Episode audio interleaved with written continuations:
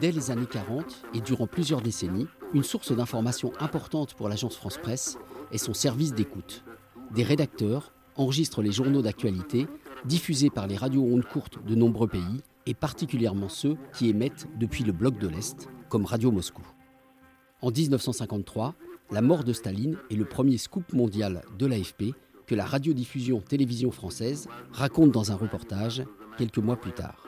Vous allez donc nous raconter l'histoire de l'opération Staline.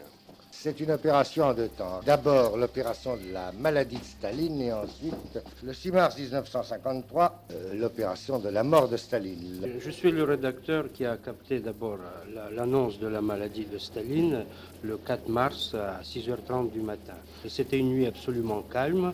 Et alors euh, j'écoute la radio Moscou à 6h. Je m'attendais à un éditorial absolument banal, comme il y a tous les jours. Et soudain, je m'aperçois qu'il y a simplement de la musique. Une musique qui dure jusqu'à 6h30.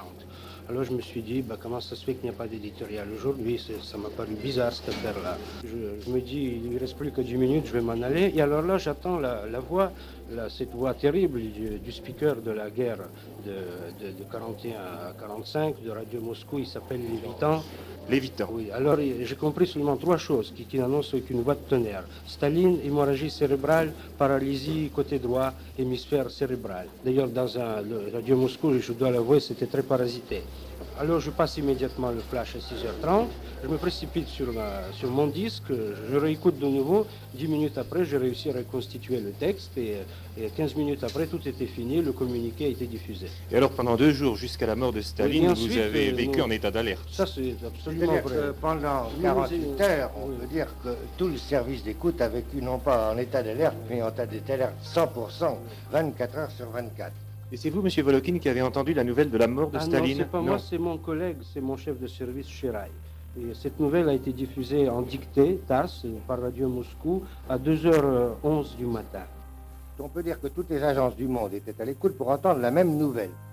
Le problème était donc un problème de rapidité dans la mesure où il fallait interpréter immédiatement la nouvelle et la répercuter immédiatement. Car théoriquement, au départ, toutes les chances étaient égales. Oui, mais tout le monde avait préparé les flashs en disant Staline dit, c'est-à-dire Staline mort pour le monde entier.